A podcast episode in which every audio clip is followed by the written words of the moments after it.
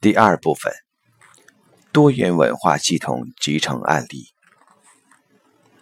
当你喜悦地接纳所有一切的时候，你就知道每个人的通道都是可以通到最高境界。当你真诚地去看这个世界美好的东西的时候，这个世界就是美好的。第一篇：多元文化与音声法门。一，音声法门是什么？黄敏南，现在的科学研究已经证明了物质的结合与分离是源自如声音般无形的能量波。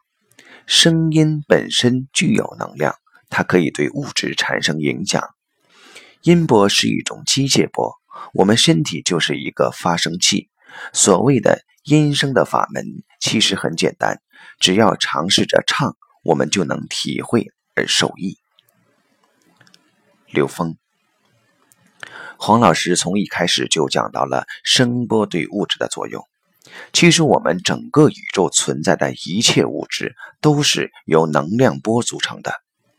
如果我们借用科学的语境来描述的话，所有的物质分解到最后只有三个元素。中子、正电子和负电子这三个元素被现代科学称之为基本粒子。所有的基本粒子具有两种属性：粒子性和波动性，又叫做量子属性。粒子性是波动相干成的相成的驻波，而声波是能量波的一种。还有一种我们熟悉的能量波叫光波。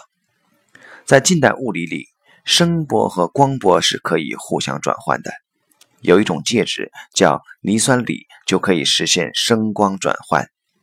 声音能量可以转化成光的能量，光的能量也可以转化成声音的能量。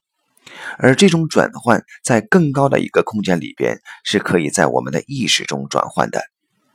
所以说，声波和光波都是可以通达高维空间的。在高维空间实现转换的时候，实际上是在我们的意识中呈现的。